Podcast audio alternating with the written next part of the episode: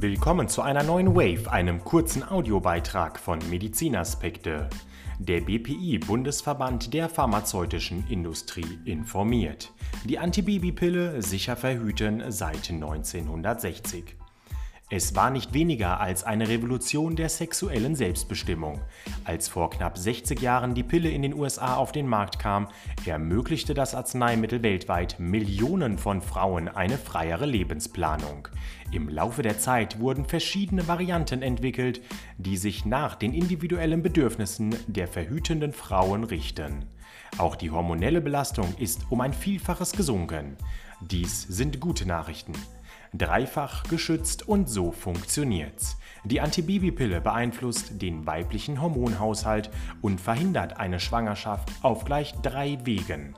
Erstens unterdrücken die Hormone des Präparats den Eisprung, sodass der gesamte Zyklus der Frau aus unfruchtbaren Tagen besteht. Zweitens sorgen sie dafür, dass den Spermien der Weg durch den Gebärmutterhalskanal verschlossen bleibt. Und drittens bewirken die hormonellen Wirkstoffe, dass sich die Gebärmutterschleimhaut nur unzureichend aufbaut. Das führt letztlich dazu, dass ein befruchtetes Ei kaum eine Chance hat, in der Gebärmutter zu bestehen.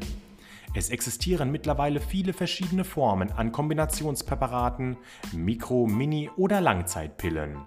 Je nach gesundheitlichen Voraussetzungen der verhütenden Frau verschreibt ein Gynäkologe das am besten geeignete Präparat an sie. Und übrigens, als die Antibabypille auf den Markt kam, war die hormonelle Belastung sehr hoch. Heute enthält eine Monatspackung so viele hormonelle Wirkstoffe wie damals eine einzige Pille. Und was Sie noch wissen sollten, der sogenannte Pearl-Index gibt an, wie sicher ein Verhütungsmittel ist. Je höher der Wert, desto größer die Wahrscheinlichkeit einer ungewollten Schwangerschaft.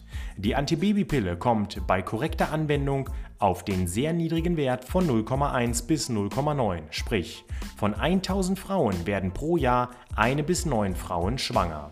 Als Vergleich, bei der Verwendung von Kondomen wären es 20 bis 120 Frauen. Weitere Informationen finden Sie wie immer auch unter diesem Audiobeitrag zum Nachlesen und auf medizinaspekte.de. Abonnieren Sie den Podcast, wenn Sie weiterhin informiert bleiben wollen.